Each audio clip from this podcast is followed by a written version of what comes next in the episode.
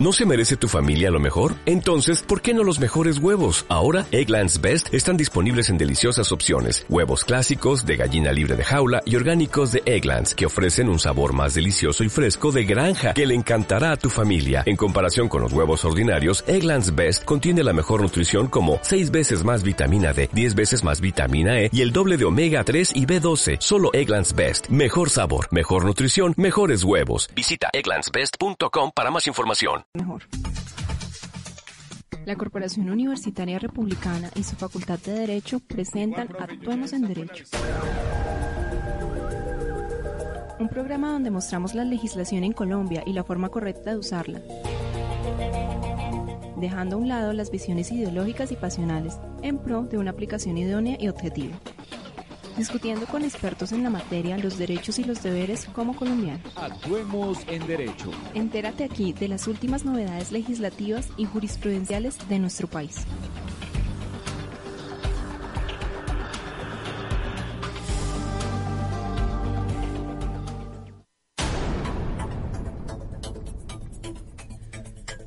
La Corporación Universitaria Republicana presenta sus espacios radiales institucionales. A continuación llega a la Facultad de Derecho con su espacio Actuemos en Derecho. Hoy estaremos hablando acerca de los recursos en la jurisdicción ordinaria laboral. Nos acompaña como invitado especial el docente Luis Carlos Padilla de la Facultad de Derecho. Conduce el jefe de área de Derecho Laboral de la Corporación Universitaria Republicana, el doctor Fernando Huitrago. Bienvenidos.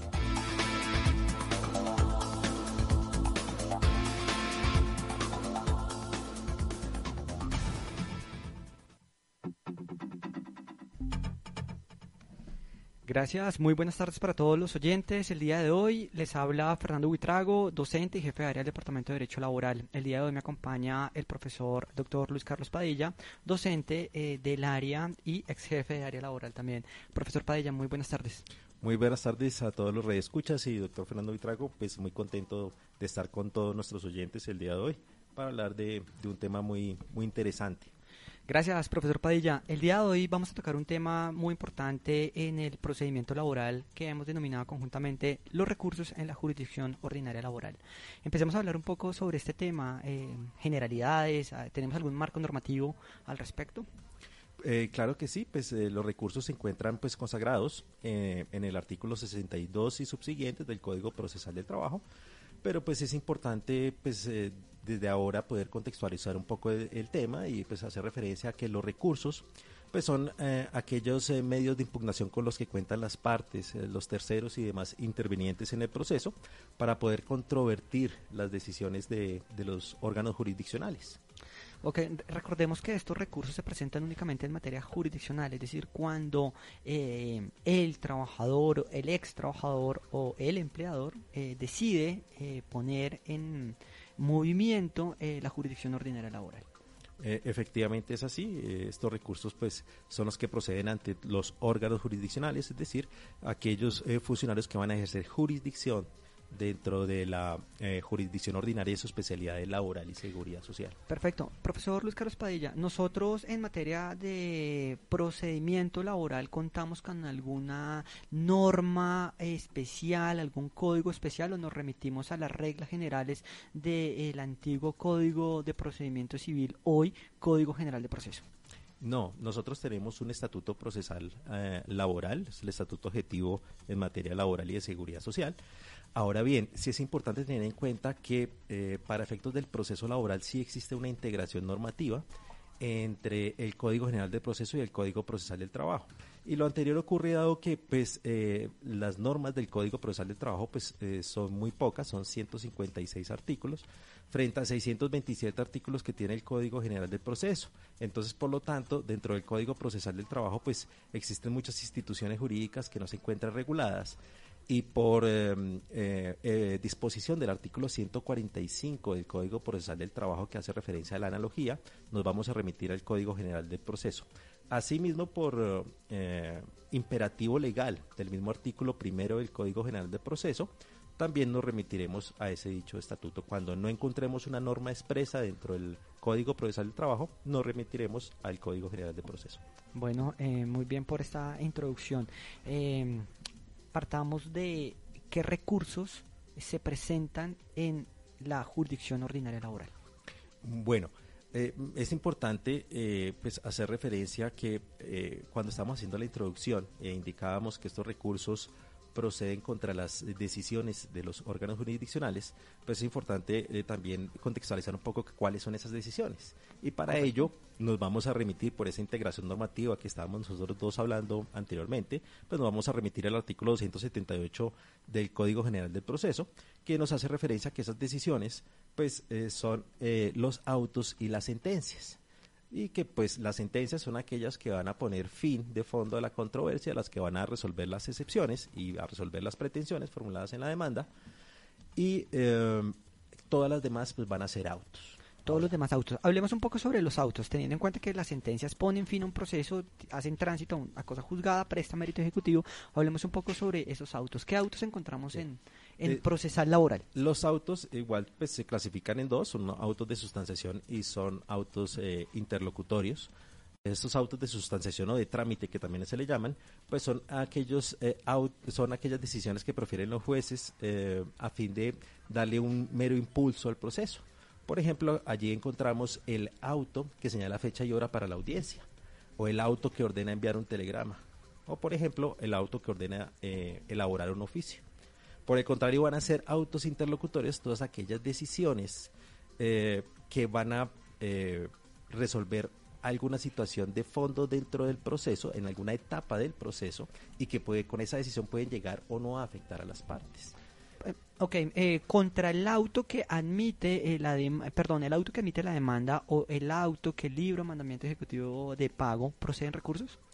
Eh, claro que sí, procede el recurso de reposición. Ok, hablemos un poco sobre este recurso de reposición. Pero entonces, antes de irnos al, directamente el recurso de reposición, es importante indicar que de conformidad con el artículo 64 del, Código Procesal del Trabajo, contra los autos de sustanciación no procede ningún recurso. una aclaración. Sí, no procede ningún recurso. Entonces, nos podremos formular nosotros eh, recursos solamente contra los autos interlocutorios o contra las sentencias. Autos interlocutorios y sentencias. ¿Tenemos clasificación de recursos ordinarios o especiales o extraordinarios? Sí.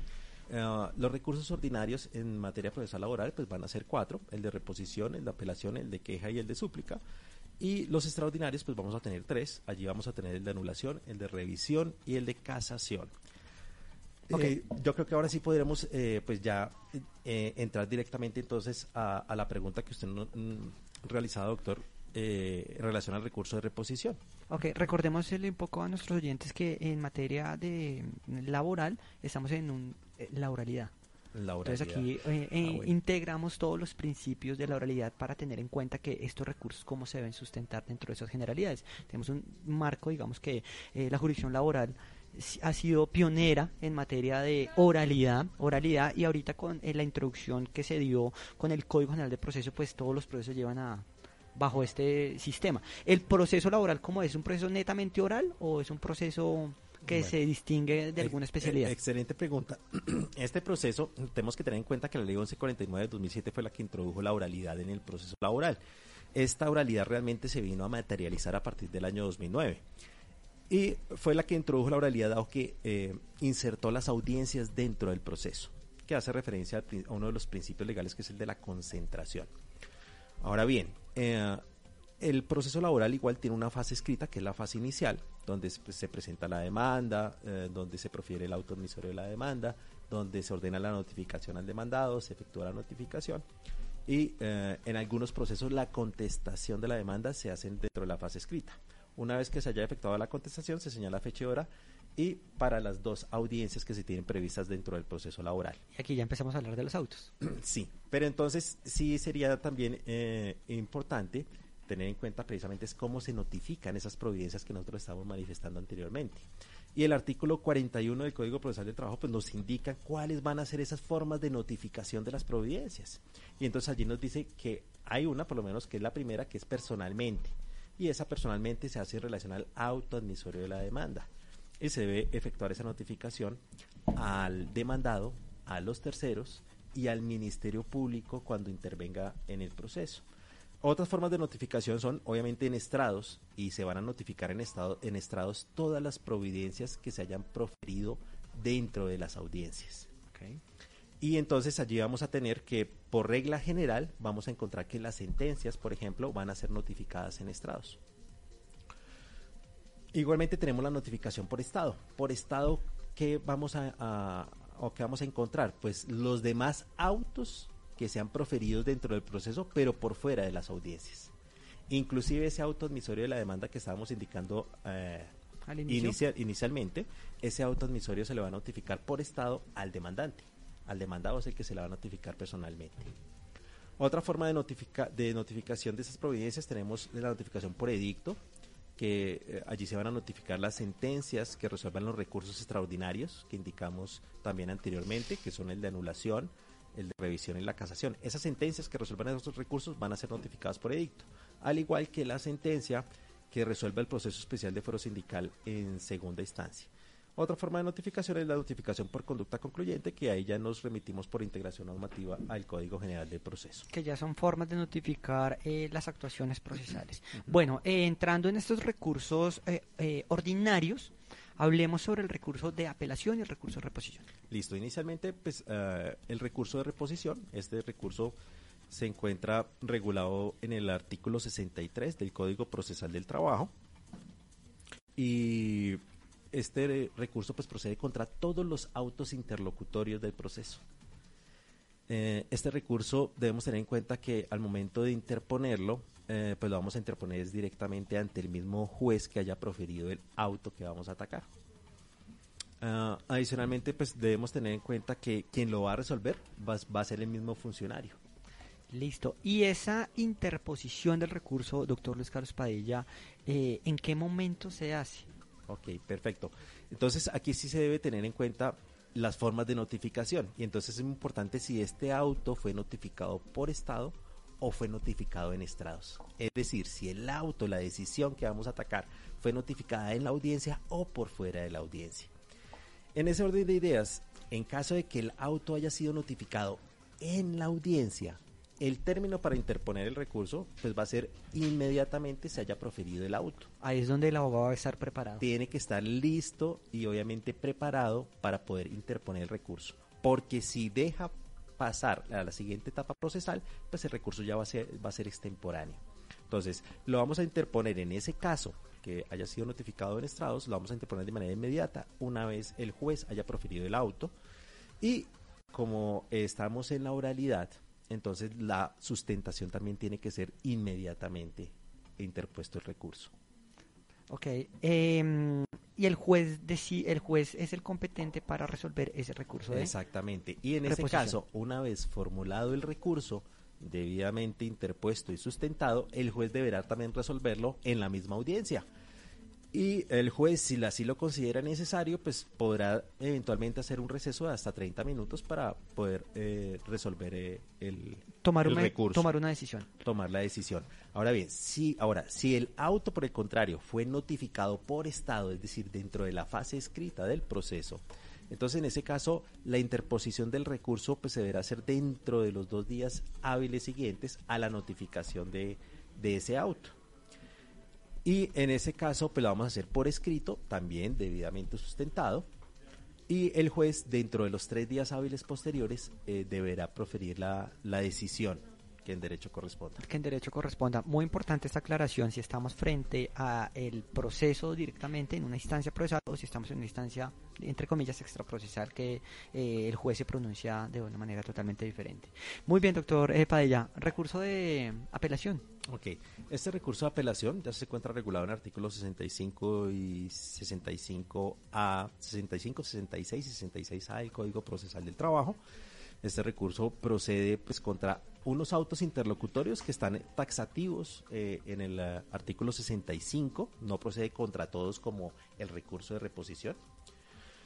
Y adicionalmente procede contra las sentencias de primera, de primera instancia. Dentro de estos autos, eh, pues encontramos, por ejemplo, el que rechace la demanda o su reforma y el que las dé por no contestadas. También tenemos el que rechace la representación de una de las partes o la intervención de terceros, el que decida sobre excepciones previas, el que niegue el decreto o la práctica de una prueba, el que niegue el trámite de un incidente o el que lo decida, el, también el que decida sobre las nulidades procesales, el que decida sobre medidas cautelares, el que decida sobre el mandamiento de pago en el proceso ejecutivo, el que resuelva las excepciones en el proceso ejecutivo, eh, el que resuelva la liquidación del crédito en el proceso ejecutivo y el que resuelva la objeción de la liquidación de costas respecto de las agencias en derecho. Únicamente sobre esos autos interlocutores es que vamos a poder formular recurso de apelación. Ahora, muchas veces también nos preguntamos, bueno, ¿y en materia procesal laboral podré formular recurso de reposición y en subsidio apelación? Claro que sí, siempre y cuando se trate de estos autos, porque recordemos que eh, el recurso de reposición sí procede contra todos los autos interlocutores del proceso, pero el de apelación solamente eh, bajo estos eh, que hemos indicado que están regulados en el artículo 65 del Código Procesal del Trabajo. Bueno, muy bien, profesor eh, Luis Carlos Padilla. Lo invito a que hagamos una pausa institucional en ese momento y continuamos en la segunda parte del programa con los siguientes recursos. Perfecto, muchas gracias.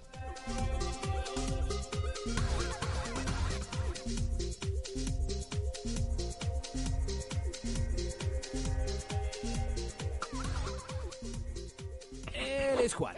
Juan quería estudiar una carrera profesional, pero no tenía los recursos necesarios para ingresar a una universidad privada e ingresar a una universidad pública era casi imposible. Juan había salido del colegio hacía unos años y al no poder ingresar a la U, empezó a trabajar para ayudar a su familia. Trabajó en un supermercado, en una bodega y en una tienda de su barrio haciendo domicilios con la esperanza de algún día poder llegar a la universidad. Un día, llevando un domicilio, se encontró con María, una antigua amiga del colegio quien estaba estudiando una carrera profesional en la Corporación Universitaria Republicana. Le contó de lo bien que le estaba yendo, de la calidad en la educación, sus descuentos especiales, facilidades de pago y lo más importante, de la felicidad que le producía estudiar lo que ella quería. De inmediato, Juan le comentó a María sus deseos de entrar a estudiar ella recordó que la corporación cuenta con un programa de referidos donde un estudiante puede ayudarle a ganar un descuento en el valor de la matrícula a alguien más y a su vez obtener un descuento en su próximo semestre. Hoy, Juan está a punto de terminar su carrera. Por supuesto, dejó de trabajar en la tienda de su barrio y ahora trabaja para una empresa del sector público. Le está yendo tan bien que pudo ayudarle a su mamá a cumplir el sueño de tener casa propia y el próximo mes se va para San Andrés. Tú también puedes ser un profesional y cumplir tus sueños. Corporación Universitaria Republicana. Formamos profesionales ética, social y científicamente.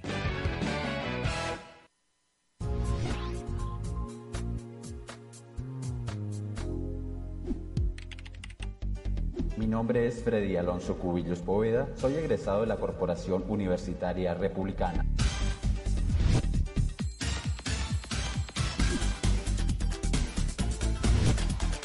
Obtuve el primer puesto en el concurso internacional junior de Derecho Procesal Constitucional, lo cual me permitió estudiar en la Universidad Nacional Lomas de Zamora en Argentina. Soy coautor del libro Justicia Constitucional, Derechos y Garantías Procesales, publicada en esta casa de estudios. Los conocimientos que nos brindó la corporación fueron muy importantes para desempeñar la defensa de los derechos humanos en diferentes municipalidades. Actualmente estamos ejerciendo un proceso político previo a haber hecho el cargo de personero municipal de UNE Cundinamarca y haber laborado en la unidad de víctimas. Lo que más me gustó de estudiar en la Corporación Universitaria Republicana fue la calidad de sus docentes quienes se esmeraban por transmitir sus conocimientos. Los invito a estudiar en la Corporación Universitaria Republicana por la calidad de sus docentes, por la ética y por el compromiso social que desde aquí se adquiere para con la comunidad.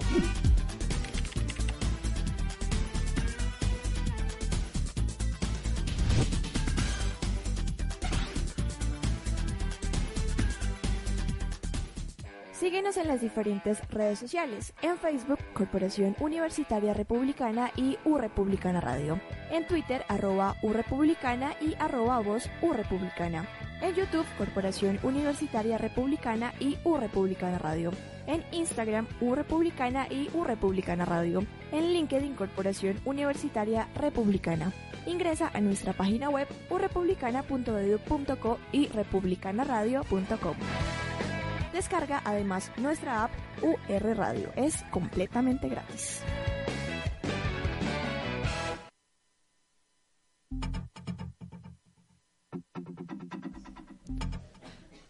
Continuamos con nuestro programa institucional en U Radio con el docente Luis Carlos Padilla, eh, profesor del área laboral, hablando sobre el tema los recursos en el proceso laboral. En el set anterior estábamos hablando sobre los recursos ordinarios que se presentaban en materia jurisdiccional laboral, la competencia que tenían los jueces ordinarios laborales, hablando puntualmente sobre el recurso de apelación y el recurso de reposición. Continuando con esta eh, segunda etapa del programa, eh, habíamos señalado sobre el recurso de apelación y eh, los autos contra los que procedía y la forma en la que debía notificarse, eh, perdón, sustentarse ese recurso ante los operadores jurídicos. Bajo esa perspectiva, eh, estábamos señalando, profesor Luis Carlos Padilla, cómo era la sustentación que se hacía frente al operador jurídico. Bueno, es importante primero pues, señalar que frente al recurso de apelación, pues eh, ante quien lo vamos a interponer va a ser ante el mismo funcionario que profirió el auto o profirió la sentencia que vamos a atacar. Ahora bien, el que lo va a resolver va a ser el superior jerárquico. Pero aquí hay que tener en cuenta una precisión y es que cuando lo vayamos a interponer el recurso, pues esto dependerá si es eh, un auto o una sentencia eh, la providencia que vamos a recurrir. Si se trata de autos, pues eh, precisamente también pues vale la pena hacer la distinción que se indicó en relación al recurso de reposición, es decir, si el auto fue notificado en estrados o por estado. Si el auto fue notificado en estrados, pues lo vamos a interponer igualmente oralmente, eh, debidamente sustentado allí en la audiencia una vez se haya proferido el auto. Y debemos tener en cuenta que dado que lo vamos a interponer ante el mismo juez que haya proferido el auto, este juez deberá indicar mediante otro auto si lo concede o lo niega. Cuando lo conceda, en caso de que lo conceda, va a indicar en qué efecto lo concede. Y ahí es cuando ya ordena su remisión al superior. Y en materia procesal laboral solamente eh, pues operan dos efectos, que es el efecto devolutivo y el efecto suspensivo. Ahora bien, vale la pena hacer esta distinción dado que en caso de que efectivamente se conceda el efecto suspensivo, pues se va a ordenar la remisión de todo el expediente al superior dentro de los tres días hábiles siguientes para que el superior pues pueda efectivamente resolver el recurso. Por el contrario, si lo que se concede es en el efecto devolutivo, el juez va a indicar allí en su propio auto cuáles son las copias de las piezas procesales que se deben expedir para que éstas sean las que sean remitidas al, superior a fin de resolver el recurso. El pago de estas copias eh, procesales, de esas expensas, las debe cancelar el recurrente. Y para este efecto el recurrente va a tener cinco días hábiles. Eh, en caso de que no lo haga así, pues se va a declarar desierto el recurso. Ahora bien, eh, en caso de que niegue ese juez el recurso, porque indicamos que el juez puede mediante otro auto indicar si lo concede o lo niega. En caso de que lo conceda es cuando lo remite al superior. Pero ¿qué pasa si lo niega? Allí es cuando lo debemos tener en cuenta, tenemos tener en cuenta para efectos del recurso de queja que posteriormente vamos a hablar. Porque este recurso pues procede contra el auto que niega la apelación o contra el auto que niega la casación. Pero eh, posteriormente vamos a hablar de él. Continuando con nuestro recurso de apelación, y ya que estábamos hablando de la recurribilidad de esos autos interlocutorios del artículo 65, pues el auto eh, fue notificado por Estado, pues entonces allí el, el, momento oportuno, el término para interponerlo, pues va a ser dentro de los cinco días hábiles siguientes a la notificación por Estado del auto. Y el juez va dentro de los dos días posteriores a esos cinco que acabamos de indicar, pues es cuando el juez va a proferir su auto indicando si lo concede o lo niega y en qué efecto lo va a conceder en caso de que así sea. Importantísimo para todos nuestros oyentes los efectos en los que se concede el recurso de apelación. Como señalaba usted, doctor, eh, diferido o suspensivo. El devolutivo o el suspensivo, sí. Eh, efectivamente. Ok, ¿y qué pasa entonces si el juez eh, dice, lo niego, por falta de sustentación? Perfecto, entonces allí es cuando el, el abogado también tiene que estar muy, pero muy atento porque donde el juez eh, niegue el eh, auto, eh, mediante auto, niegue el recurso de apelación, pues cuando tengo la posibilidad de formular el recurso de queja. Este recurso se encuentra regulado en el artículo 68 del Código Procesal de Trabajo. Allí nos indica que procede contra el auto que niega la apelación o niega la casación. Ahora bien, eh, este recurso tiene una particularidad técnica y es que no lo vamos a formular de manera directa, como si formularíamos el de reposición o el de apelación. Este recurso de queja tiene que formularse en subsidio del de reposición, necesariamente. Entonces, por ejemplo, si lo vamos a formular contra, si em, eh, tenemos una sentencia de primera instancia que nos ha proferido el juez laboral de circuito y el juez allí eh, profiere su sentencia, la cual fue adversa a los intereses del cliente que estamos representando, entonces pues formulamos el recurso de apelación. Y recordemos que como es en la audiencia, estas sentencias son notificadas en estrados, pues formularemos el recurso de allí inmediatamente una vez proferida la sentencia, lo sustentaríamos directamente y una vez formulado, interpuesto, formulado y sustentado, el juez nos debería indicar allí eh, si concede o niega el recurso de apelación. Si no lo negó, entonces en ese caso lo que le, diría, lo que le indicaríamos al juez es que formulamos recurso de reposición contra el auto que negó la apelación y en subsidio que nos expide las copias respectivas para que se surta el recurso de queja. Correcto. Entonces, el recurso de queja ah, procede, como indicamos, contra el auto que niegue la apelación o contra el auto que niegue la casación, lo vamos a formular ante el mismo funcionario que haya negado, que haya proferido el auto negando la casación o negando la apelación, eh, respectivamente como corresponda, porque en un caso en el caso de que niegue la apelación es el juez laboral de circuito, en el caso de que niegue la casación pues van a ser los magistrados del Tribunal Superior de Distrito Judicial. Y eh, este recurso, el de queja, lo va a resolver el superior. Obviamente el de reposición lo resolvería directamente el mismo funcionario. Y entonces, para efectos del término, forma y procedimiento en, en cuanto a este recurso, pues debemos tener en cuenta son las reglas de lo que ya indicamos para el recurso de reposición.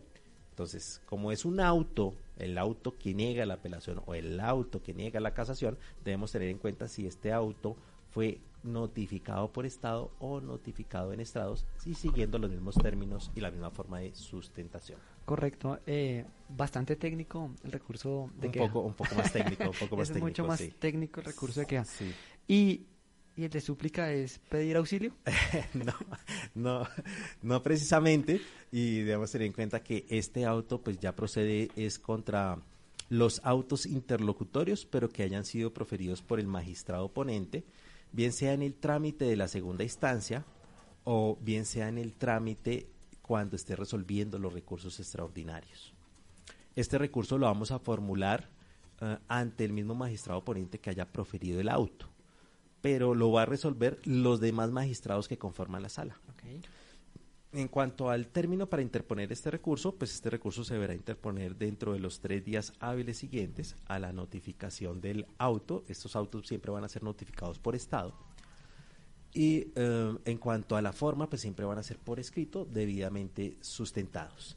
Y posteriormente de uh, allí, eh, el, que se haya transcurrido estos tres días donde se sustenta el recurso, el proceso queda, eh, se hace una fijación en lista, se corre término de traslado a la contraparte por término de tres días a fin de que pueda ejercer su derecho de contradicción y defensa y posteriormente eh, el proceso pues va a entrar al despacho del magistrado que siga de turno para resolver el mismo y como se indicó anteriormente pues será resuelto por todos los magistrados por los demás magistrados que conforman la sala.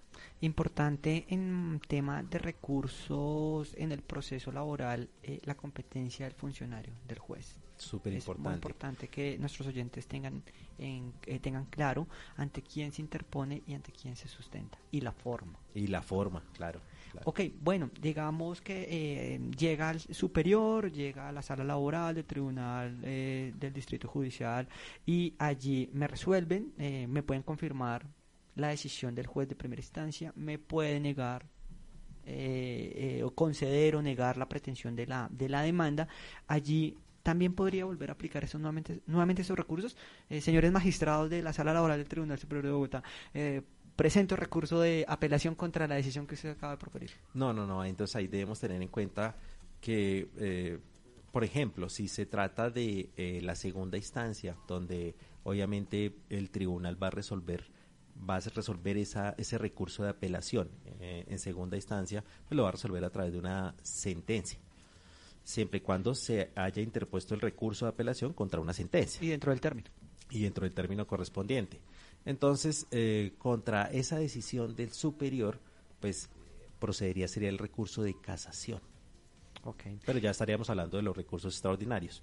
Pero pues obviamente en principio yo no podría formular eh, un recurso sobre la decisión inicialmente eh, proferida por, por, el funcionario, por ejemplo.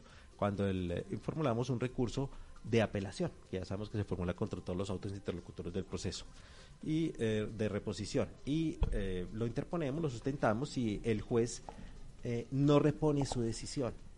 Contra esa decisión, pues no podríamos formular nuevo recurso de reposición, porque obviamente ya está decidiendo allí el juez y tenemos en cuenta pues que él es el mismo funcionario el que el que va a resolver eh, en este caso el recurso.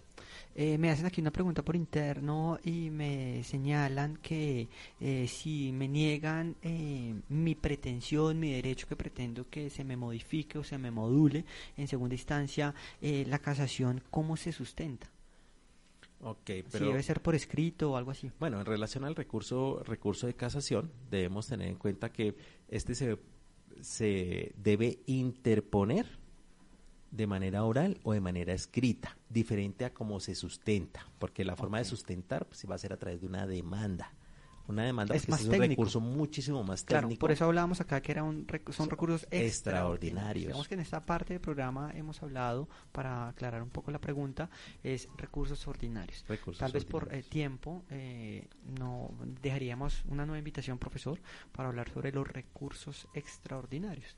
Perfecto, muy complacido y me parece importantísimo poder contextualizar también sobre esos recursos extraordinarios, dado que estos recursos obviamente son más técnicos, tienen unas causales específicas y por lo menos en el caso de la revisión y de la casación, pues hay que sustentarlos a través de una demanda, una demanda que tiene unos requisitos específicos. Correcto. Entonces sí sería importante pues agotar un, próximo proceso, un próximo programa para, para hablar de estos recursos. Eh, profesor Padilla, eh, si llegamos, me conceden el recurso de apelación contra la sentencia, contra el auto, eh, la, la parte actora o el apoderado debe asistir ante el juez de segunda instancia?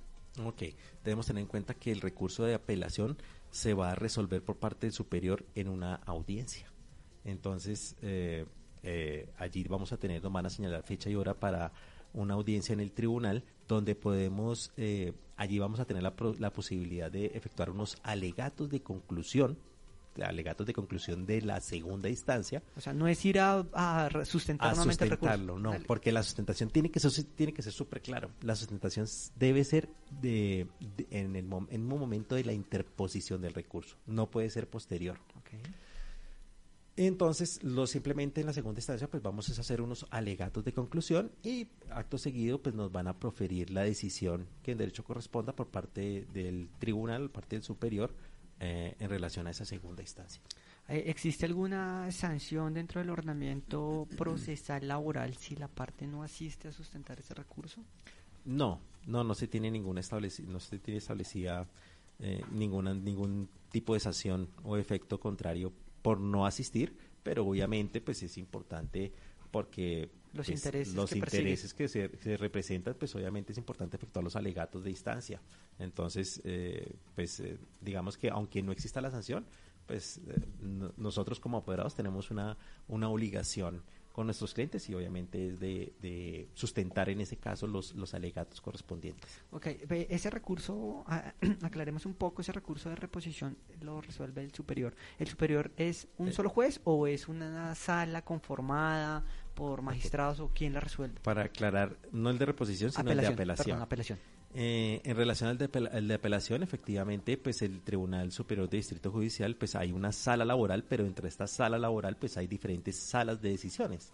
Cada una de estas salas de decisiones está conformada por tres magistrados. Y allí se reparte la entonces todos los recursos todos los recursos que lleguen, entonces eh, obviamente eh, de acuerdo al reglamento interno que tenga la sala respectiva, pues tienen un orden para repartir eh, los, los respectivos recursos y van a ser conocidos por cada uno de estos magistrados uno de esos magistrados va a fungir como magistrado ponente, que es el que encargado de elaborar la ponencia respectiva para que resuelva el recurso, pero la decisión siempre va a ser tomada por los tres magistrados. Ahora, por eso es que en estos casos, por ejemplo, en algunos casos encontramos que eh, las ponencias son derrotadas y entonces en ese caso va a continuar es con el magistrado que siga de turno. Y este magistrado que siga de turno pues va a elaborar otra ponencia. Y en este caso, por eso encontramos también que hay salvamentos de voto o aclaraciones de voto dentro de las mismas salas de la corporación. Eh, ¿Son vinculantes para el proceso esas salvamentos de voto o simplemente es una mera apreciación objetiva o subjetiva que tiene el magistrado sobre mm, pues eh, lo que se decide en la sala. Eh, la, importancia jurídica que tiene, pues precisamente es porque pues quedan unos antecedentes allí de que efectivamente no fue una decisión unánime, que hubo eh, unos magistrados o un magistrado que se apartó, bien sea total o parcialmente, de la decisión que los otros magistrados sí tomaron y acogieron. Pero de, efectivamente, pues la, la ponencia que salga avante, pues es la que, la que importa en sí para el proceso. Bueno, eh, profesor eh, Luis Carlos Padilla, eh, totalmente agradecido por la participación en el programa que nos brinda la Facultad de Derecho de la Corporación Universitaria Republicana y el espacio que nos da eh, Republicana Radio. Eh, queda invitado para un nuevo programa, creería para el próximo semestre poder abarcar recursos extraordinarios para explicarle a nuestros oyentes y estudiantes cómo se formula estos interesantes asuntos que, como vemos y pudimos analizar, muy técnicos. Muchas gracias, doctor Fernando Vitrago, y claro que sí, estaré con ustedes y pues como invitar a toda la comunidad estudiantil, a toda la comunidad de la, de la Corporación Universitaria Republicana, que nos sigan a través de Republicana Radio y puedan escuchar todos estos contenidos que son muy importantes. Muchas gracias. Muchas gracias, hasta la próxima.